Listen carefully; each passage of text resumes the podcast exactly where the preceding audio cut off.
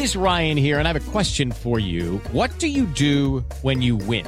Like, are you a fist pumper? A woohooer, a hand clapper, a high fiver. I kind of like the high five, but if you want to hone in on those winning moves, check out Chumba Casino. At ChumbaCasino.com, choose from hundreds of social casino style games for your chance to redeem serious cash prizes. There are new game releases weekly, plus free daily bonuses. So don't wait. Start having the most fun ever at ChumbaCasino.com. No purchase necessary. BGW. Void were prohibited by law. See terms and conditions. 18 plus. Si tan solo pudiera. ¡Tierra! ¡Fuego!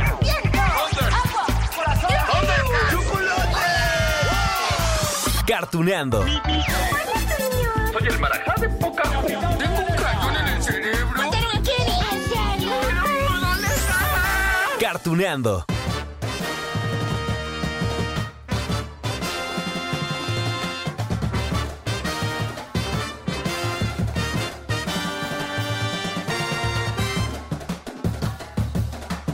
Hola, hola de Cartuneando. Hoy platicaremos de tarararán, Marvel Comics. Bueno, la razón es que hace poco el grupo editorial Panini anunció que publicarán en México aquí pues varios de los números más representativos de estos superhéroes, bueno, también villanos, ¿no? Que si Spider-Man, Iron Man, Hulk, Capitán América, Thor también. Bueno, de todos los Avengers, de todos los X-Men, pues de todos, ¿no? De todos los personajes que ustedes conocen muy bien. Bueno, de hecho, en unos minutitos más tendremos una entrevista con alguien de Panini, pues que nos va a explicar qué es lo que van a publicar, cada cuándo, ya saben, todos esos detalles que queremos saber. Pero, mm, ¿qué les parece, amigos? Que aprovechamos para platicar sobre las peores adaptaciones al cine que se han hecho de, de- Marvel, ¿no? De sus personajes. Híjole, es que el tema es bien complejo, amigos. Lo que pasa es que hay muchos fans de Hueso Colorado, ¿no? De los cómics, de, las historias que nos han contado en las páginas de Marvel, pues desde hace muchas décadas. Y entonces, todas las adaptaciones que llegan al cine, bueno, y también a la televisión, habrá que decirlo, pues las revisan con lupa, ¿no? O no es que las revisen, ya se las saben de memoria. Entonces, pues ya saben, tienen allí su, ojo analizador y cuando ven un errorcito, fu, y ¡pam! Todo estalla. Seguramente a ustedes les pasa como a mí, que tenemos un amigo, una amiga o, muchos amigos o amigas que son así super fans de los cómics, ¿no? Y se la pasan criticando las adaptaciones, pues que porque no son fieles a la historia original. Creo que sucede más con las películas. ¿Ustedes qué piensan? Sí, claro, y este no es un tema nuevo, no hombre. Si volteamos hacia atrás, a ver, nos vamos directamente a las películas de los X-Men. Y, y sí, tuvieron mucho éxito, ¿no? Con Hugh Jackman como Wolverine. Ay, pero también se las acabaron con comentarios negativos. Y más la tercera parte, la de la batalla final, que, que trató de meter, digamos, eh, partes de los cómics que hablaban de la cura de los mutantes, ¿no? Pero también un poquito de Dark Phoenix, ¿no? Y entonces, ay, como que dicen por allí, el que mucho abarca poco aprieta. Bueno, es una frase muy mexicana. Y en esa película metieron personajes que no supieron, digamos, abordarlos bien. Un completo desperdicio, ¿no? Por ejemplo, el ángel, ese que se trata de quitar las alas al principio de la película, ¿sí se acuerdan? Que era un niño, ¿no? Y que entonces está ahí con unas herramientas y trata de limarse todas las, las alas, pues para que no le quede rastro y su papá no lo vea. Bueno, me acuerdo muy bien que en los pósteres previos al estreno del 2006, el ángel salía inclusive con el traje de los X-Men, ¿no? Pero en la película, pues no. Nomás hay un par de escenas. Esa que les decía de cuando es chavito. Ah, bueno, tres. Otra cuando está en la escuela del doctor Charles Xavier. Y también qué otra cosa. Ah, bueno. Cuando el papá que le iban a poner la cura mutante justamente y este, no, ya no quiero, ya no quiero. Bueno, ¿para qué se los cuento? Yo mejor escúchenlo. Espere. No quiero seguir. Warren, cálmate. No, no quiero hacerlo. Claro que sí. No, Solo espere. relájate. No, Tranquilo, no quiero cálmate. hacerlo. Te prometo que No. estarás bien. Warren, relájate. ¿Y tan tan? y sí, digo, el ángel pues aparece en los cómics, ¿no? Y acá eh, fue un completo desperdicio. Como para qué lo ponen si ni siquiera lo iban a ocupar bien. Bueno, debe ser muy complicado hacer una adaptación en cine, en televisión también de tantísimas historietas, ¿no? ¿Por dónde se empieza a contar una historia? Nos preguntaríamos. Bueno, ni ustedes ni yo tenemos la respuesta, pues porque no somos guionistas. Pero se supone que las personas que están a cargo de hacer estas adaptaciones pues son profesionales. Sí, bueno, nada más que a veces les falla, ¿no? Muy de vez en cuando. Eso sí, debe ser un trabajo bien, bien, bien difícil, muy complicado, porque hay superhéroes, hay villanos que tienen que, ¿qué les gusta? ¿50? ¿60? ¿70 años en las historias? Bueno, imagínense retomar eh, las historias de cada uno de ellos, no con tantos detalles. Y a eso agréguenle que a veces, pues los efectos especiales quedan espantosos. Bueno, por ejemplo, en la primera película de Hulk, ¿se acuerdan ustedes? Híjoles, que esa se estrenó hace 20 años. ¿En, ¿Sí? 20 años, wow, Dios mío. Bueno, e, esa que protagonizó Eric Bana, ¿no? La que dirigió Ang Lee, la de Brockback Mountain, ese director, bueno. ¿O saben cuál otra? Híjole, también esta, la de los Cuatro Fantásticos, pero la del 2015. ¿Cuál? La que tuvieron, sí, como protagonistas a Miles Teller, a Michael B. Jordan, a Kate Mara, a Jamie Bell. Ay Dios, es que muchos prefieren no acordarse de esa película. Híjole, es que aparte de que fue un reboot y que otra vez nos contaron el inicio de dónde surgieron los poderes y todo esto, pues como que no aportó mucho, ¿no? Bueno, escuchen esto. Tu equilibrio está mejorando. Te van a enviar a un proyecto. Igual que Ben. Usemos estos poderes para hacer algo. No son poderes, son condiciones físicas que son anormales y que debemos Ok, curar. tranquila. ¿Puedes apagar eso? Si no lo logran, ¿qué tal si requieren más tiempo para arreglarlo? Tal vez podrían ser años. No voy a ser una herramienta. Ay, ay, ay, ay, ay. ¿Y saben a qué otra película le fue bien mal en críticas? Uf, tanto bueno del público como de los especialistas de Hollywood, ¿eh? Híjole, pobre. Electra. Sí, también, esa se estrenó en 2005. Miren, de por sí, recordemos que Electra, pues fue el spin-off de la película de Daredevil, ¿no? De, Ben Affleck, que tampoco le fue nada bien. Bueno, recordemos que esta heroína, Electra, pues fue creada en los cómics en 1981. Por cierto, su creador es este historietista famosísimo, Frank Miller.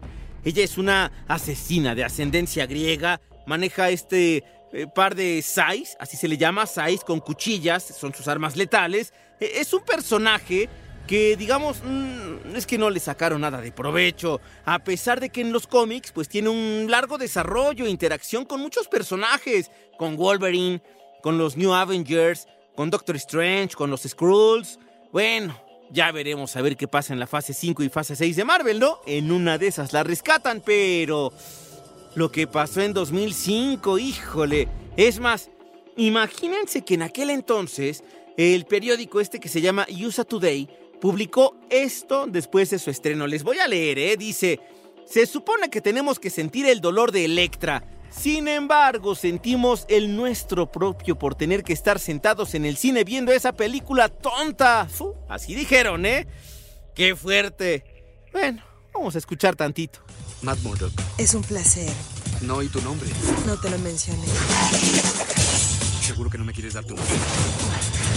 Me llamo Electra. Me tengo que ir. Mi guardaespaldas está aquí. ¿Guardaespaldas? En una ciudad dominada por el miedo. No solo te asesina a ti, asesina a toda tu familia. Y nada más porque ahorita estamos repasando las peores adaptaciones de Marvel, porque si no, uf, tendríamos que hablar de Linterna Verde, de Ryan Reynolds, del Joker, de Jared Leto.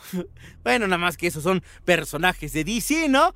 Pero bueno, ahora que mencioné a Jared Leto, híjoles que tampoco se salvó en Marvel. Es que también tuvo críticas, ustedes lo acaban de ver en el cine hace poquito, ¿no? Morbius, de Jared Leto, sí, claro. Ay, creo que lo suyo, lo suyo, no es esto de los superhéroes, o de los villanos, o de los antihéroes. Debía haber muerto hace años. ¿Para qué seguiría aquí si no es para encontrar la solución? Tengo una rara enfermedad en la sangre y se me acaba el tiempo. Esta podría ser mi última oportunidad. A ver, hasta ahorita llevamos cuatro casos de adaptaciones ¡ah! mal hechas, sí. Bueno, por lo menos no le gustó a una gran parte del público. Ya vimos la de Hulk, la de los Cuatro Fantásticos, Electra, Morbius, ah, bueno, la de los X-Men, ya van cinco entonces. Y en todos los casos partimos de malas adaptaciones de los cómics a la pantalla grande. Tal parece que los guionistas, los directores, eh, no lograron captar la esencia de cada personaje. Y pasa con todos, ¿eh? inclusive con superhéroes y superheroínas que, digamos, sí funcionan con el público. Se vuelven taquilleros, pero también, digamos, no están exentos de críticas. Miren, en todos los casos se hacen adaptaciones que resultan atractivas cinematográficamente hablando, claro. Ya vimos que a veces, pues fallan esas adaptaciones, ¿no? También hay veces que los fans piden que no sean olvidados detalles que son muy característicos, digamos, de estos personajes, ¿no? Los favoritos, con los que crecimos en los cómics o en las series animadas de los 80, de los 90. Miren, ahí les va otro ejemplo. Los X-Men. Los fans de los X-Men siempre pedían que Wolverine usara el traje amarillo. Sí, ese que también vimos en la serie noventera animada, sí, si la recuerdan muy bien. Bueno, únicamente se cumplió así, uf, así de, de meritito panzazo, ¿no? En la versión extendida, que, que, aparte ya investigué y ni siquiera está esa versión extendida en las plataformas streaming, únicamente en el Blu-ray. Y ya, material extra, ¿no? Ya saben, de Wolverine Inmortal. Y entonces hay una escena que van a escuchar ustedes escasos 12, 13 segundos, que nomás hay música. Y es esta chica japonesa que le entrega una maleta a Wolverine, a Logan, pues. Y entonces, pues allí adentro viene la máscara amarilla y era todo el traje. Pero tan tan, ya no hubo más más que esa de la muerte de, de Wolverine, ¿no? La de Logan, si se acuerdan ustedes. Bueno, les dejo este cachito, 12 segunditos. Interesting.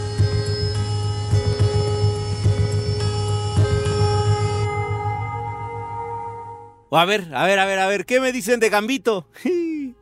El mutante relegado. Sí, porque nada más salió en la de Wolverine Orígenes. Ya después nos habían dicho que el actor Channing Tatum pues sería el encargado de darle vida en una película sobre este personaje, pero pues no.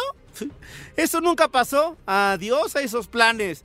Uy, no, no, no, no, no. Y en Spider-Man.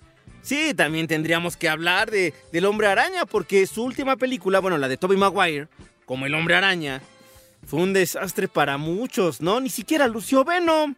Vaya, de lo que más se acuerdan muchos es de la versión emo de Peter Parker. No me dejarán mentir. Bueno, después de una magnífica, según muchos, Spider-Man 2, el director Sam Raimi, que era el director de esa primera trilogía, pues terminó dirigiendo una película que el estudio, dice él, le obligó a hacer. Lo forzaron, dice que, a agregar personajes que se sintieron pues, pues medio apresurados, que pues no le permitieron desarrollar mucho. Sandman, por ejemplo, ¿no? Bastaba con otra buena película, pero no, dijeron, no, hombre, tú mételo allí. Ay, ¿sabes qué? También mete a Gwen Stacy, a su papá también. Ay, también mete a Venom. Ay, y también al Duende Verde. Y entonces fue así de que, oigan, aquí hay mucho, ¿no? ¿Qué fue lo que pasó?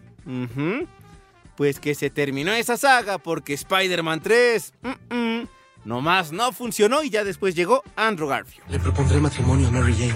Un hombre debe siempre anteponer a su esposa. ¿Puedes hacerlo, Peter? Sí, yo creo que sí. Tenemos nueva información. Este hombre es el que asesinó a tu tío. Todos necesitamos ayuda, Peter. Hasta el hombre araña. Ay, amigos, y la lista sigue, sí, sí, sí. Pero bueno, es lo que les digo, que finalmente al tratarse de adaptaciones de los cómics con personajes que gozaban de una fama enorme antes de llegar al cine con estas superproducciones, pues existe una gran parte del público que compara la historia original con la que vimos en los cómics, con lo que se ve finalmente en la pantalla grande o en la pantalla chica, insisto. Por mucho, por mucho, por mucho que algunas franquicias sean taquilleras, sean exitosas, que Rotten Tomatoes le dé así casi el 100% de críticas positivas, pues no están exentas de críticas. Y, y, ya solamente les voy a dar un par de ejemplos antes de pasar a nuestra entrevista de hoy. Allí tienen la franquicia más reciente de Spider-Man, esa de Tom Holland como protagonista. Bueno, por más millones de dólares recaudados alrededor del mundo, pues hubo críticas, ¿no? Por ejemplo, del rejuvenecimiento de la tía May. Sí, no, hombre, es que cada saga era más joven, ¿no? Ahora tía May era Marisa Tomei. Imagínense, súper sexy también, ¿no? Pero bueno, esa era la tía May de Tom Holland. Ay, porque ahorita van a llorar con esta otra escena que les recuerdo. Pero bueno, antes de ir a la entrevista de Avengers, pues tampoco gustó. Esa de la era de Ultron, mm -mm, también le fue mal en críticas. Pero bueno, vamos a escuchar algo de Spider-Man sin camino a casa. Todo esto es mi culpa, May. Debí hacerle caso a Strange y dejar que los enviara de vuelta. Hiciste lo correcto. Si ellos iban a morir, Es que no era mi responsabilidad, May. No, no, no, Peter, escucha, escúchame. Tienes un don, tienes un poder. Y un gran poder siempre conlleva una gran responsabilidad. Ay, amigos, en fin, en fin, en fin, amigos de Cartuneando, ante todo lo que estamos hablando hoy sobre las peores adaptaciones al cine que se han hecho de las historietas de Marvel Comics, la buena noticia eh, es que tenemos en México ya las publicaciones de las historietas originales y para saber más detalles, nos vamos ya a la charla con Marilu Vargas, ella es Publishing de Grupo Editorial Panini.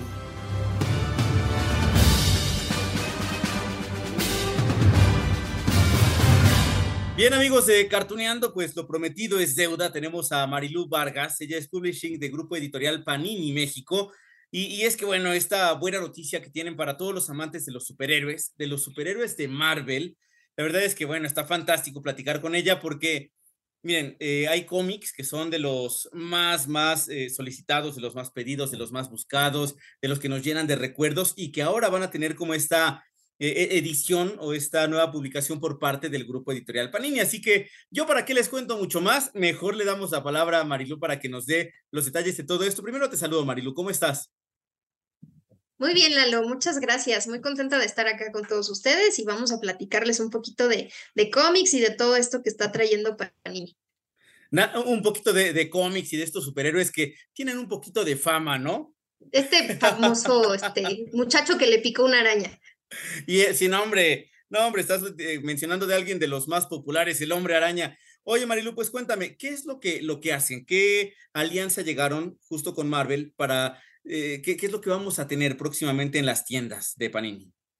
Buenísimo, pues te cuento, mira, a partir de este año tenemos un convenio con Marvel para publicar todos los títulos de ellos en el formato en cómics en distintos formatos. Estaremos publicando eh, algunas cosas en grapa, algunos TPBs, algunos eh, pastas duras. Este, estaremos teniendo por ahí portadas alternativas. Entonces, bueno, desde eh, noviembre del año pasado, en el marco de la FIL Guadalajara, hicimos el anuncio de que a partir de marzo de este año empezábamos a publicar los títulos. Y este fin de semana que se llevó a cabo la mole en la Ciudad de México, estuvimos presentando ya de forma oficial nuestras primeras ediciones. Hace algunas semanas ya empezaron a circular por ahí en algunos puntos de venta porque vamos a estar en puestos de periódicos, vamos a estar en tiendas departamentales, eh, vamos a estar en las propias tiendas de Panini, que tenemos 85 tiendas a nivel nacional. Entonces, eh, bueno, ya empiezan a circular estos títulos, pero en el marco de la mole fue como nuestra presentación oficial de estos títulos que estarán saliendo algunos mensuales, otros bimestrales, semestrales y que son los personajes favoritos de, de mucha gente hombre, debieron tener fiesta allí en la mole, ¿no? Que está lleno justamente de todas las personas que nos gusta, no solamente el manga, el anime, los cómics, la fantasía, todo esto. Imagino que esa eh, de velación que tuvieron ese, eh, fue una fiesta. Hubo gritos. Sí, porque además, fíjate que tuvimos la suerte de que nos acompañara Marco Lupoi, que es nuestro director de publicaciones del grupo. Él vino de Italia especialmente a esto. Vino Iván Faría, que es el director de, de la TAM, de Panini, entonces también estuvo en el lanzamiento. Y tuvimos un invitado muy especial, Sibi Cebulski, que es el editor en jefe de Marvel Comics. Ahora sí que el jefe de todos los dibujantes, escritores y el que decide como todo lo que se publica. Eh, de Marvel en Estados Unidos, este, pues bueno, estuvo con nosotros, muy contento, firmando cosas, tomándose fotos, haciendo entrevistas y bueno, estuvo padrísimo. La verdad es que sí fue una fiesta y apenas empieza porque bueno, son las primeras salidas de todo lo que vamos a tener. Qué increíble. Oye, Marilo, a ver, de, los cómics de los superhéroes, de los cómics de Marvel, hay muchísimos, porque estamos hablando de décadas de historia, prácticamente 50, eh, 60, inclusive hasta 70 años de historia. Y, siguen vigentes, no solamente por las películas que tenemos del universo cinematográfico Marvel, sino porque todavía hay cómics nuevos, no hay ediciones nuevas, números nuevos, y ya este universo Marvel justamente está como, eh, conocemos al hombre araña, mencionando el que hace rato tú decías, pero ya de ese hombre araña de, tal universo y el nuevo y el no sé qué, eh, ¿qué es lo que van a hacer ustedes? O sea, ¿retomaron algunos de los cómics de los más famosos para poderlos eh, publicar nuevamente o serán las nuevas publicaciones?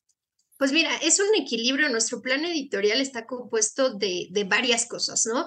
Eh, buscamos un equilibrio entre lo que ya se había publicado en México, porque anteriormente lo publicaba otra editorial, entre lo que no se había publicado, entre lo nuevo que está saliendo en Estados Unidos y que tratamos de traer como un poco a la par y este, pues ahora sí que lo que nos están pidiendo, ¿no? Entonces, eh, vamos a tener cosas de Spider-Man, vamos a tener cosas de los Avengers, vamos a tener cosas de los X-Men, vamos a tener Immortal Hulk, que Hulk es uno de los personajes pues también como más queridos y que además esta serie que estamos publicando tiene solo 12 tomos, digamos que termina en algún momento, ¿no? A diferentes Avengers que se publican todo el tiempo, un poquito de todo, de lo viejo, de lo nuevo, de lo clásico y de lo que está, este, pues de moda y la gente nos está pidiendo.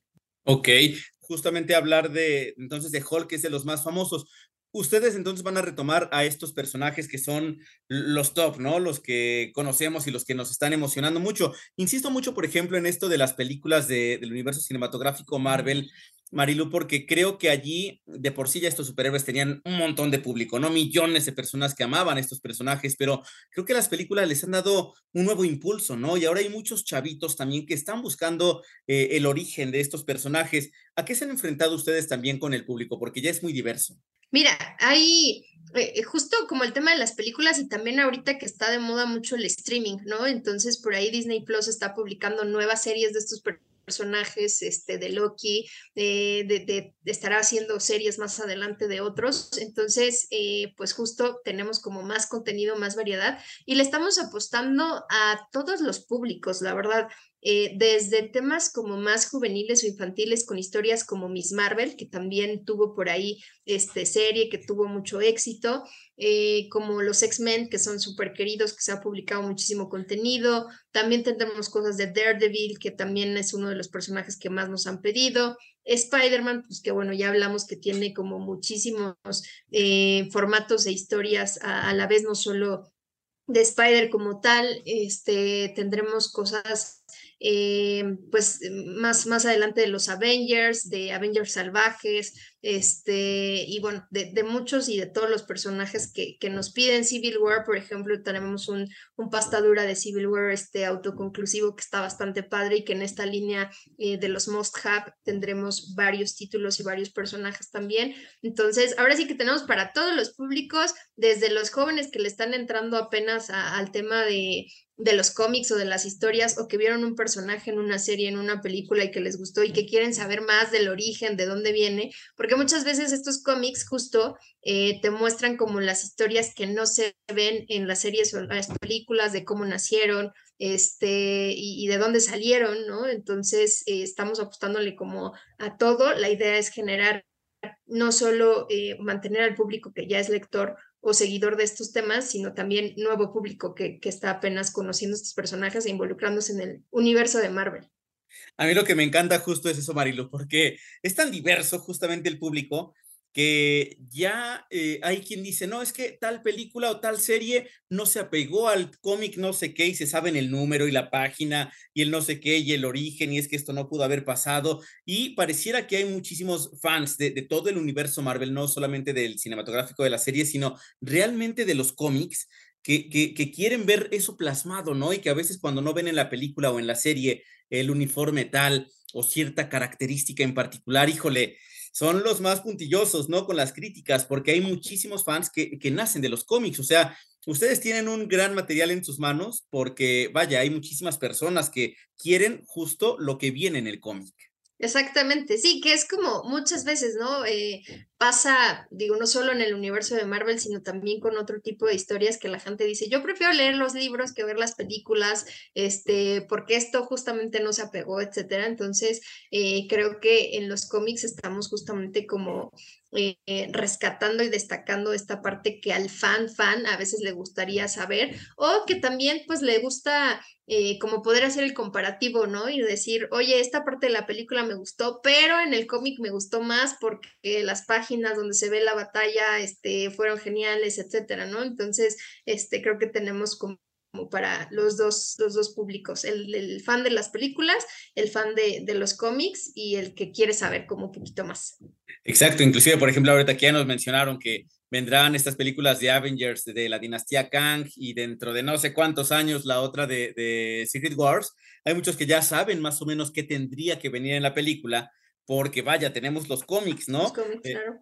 Y, eso yo creo que es importante porque ustedes van como a la par o irán a la par, porque tienes, ya me decías tú, Marilu, que van a publicar algunas cosas mensuales, otras cosas bimestrales y tal. ¿Irán más o menos con este calendario también que, que se anunció de Marvel?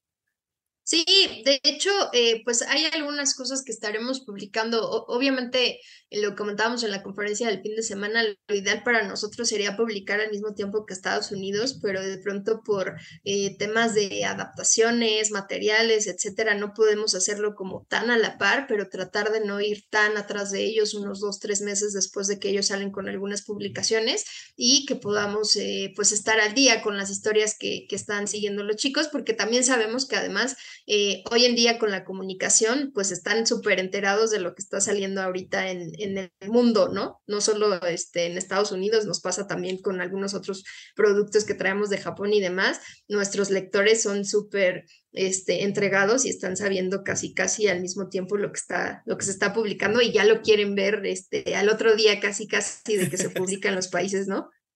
Que, que, aparte me imagino que para ti esto es algo muy rico, ¿no? Porque, vaya, eh, el hablar de, de, de, algo palpable, de unos cómics. Yo, por ejemplo, soy mucho también todavía de, de, leer los libros físicos y de inclusive de comprar los discos, las películas y tal. E, es algo muy bonito, ya se convierte como una especie de coleccionismo. Pero también es esto, es como de los cómics, ¿cuántas personas no tienen mochilas o maletas llenas o libreros o estantes llenísimos porque son verdaderos tesoros, ¿no? Hay cómics que, sí hay cómics que llegan a valer millones de dólares, eh, la verdad, porque están muy bien conservados y tal. O sea, imagino que eso es para ustedes algo rico también.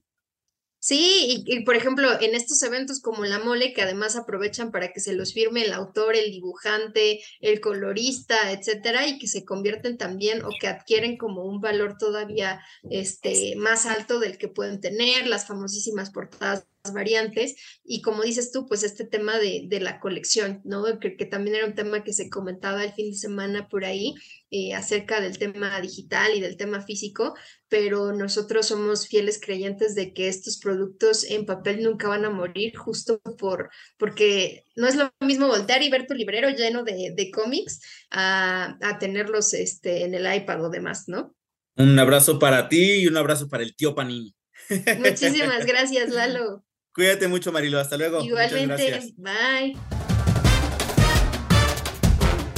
¿Qué tal, amigos de Cartuneando? Bueno, pues ya habrá que hablar despuesito, pues de las peores adaptaciones también de Marvel, pero en las series, ¿no? Tanto animadas como las live action. Pero miren, por lo pronto, pues ya les dije, la buena noticia es que ya tendremos las historietas, pues para que conozcan todo el origen de estas historias y a lo mejor en una de esas nos vamos adentrando a lo que veremos en Avengers, la dinastía de Kang y también la de la guerra secreta. Ay, ay, ay, ya la queremos ver. Pero bueno, amigos, mientras tanto les dejo un gran beso, un gran abrazo y nos escuchamos en la próxima de Cartunian.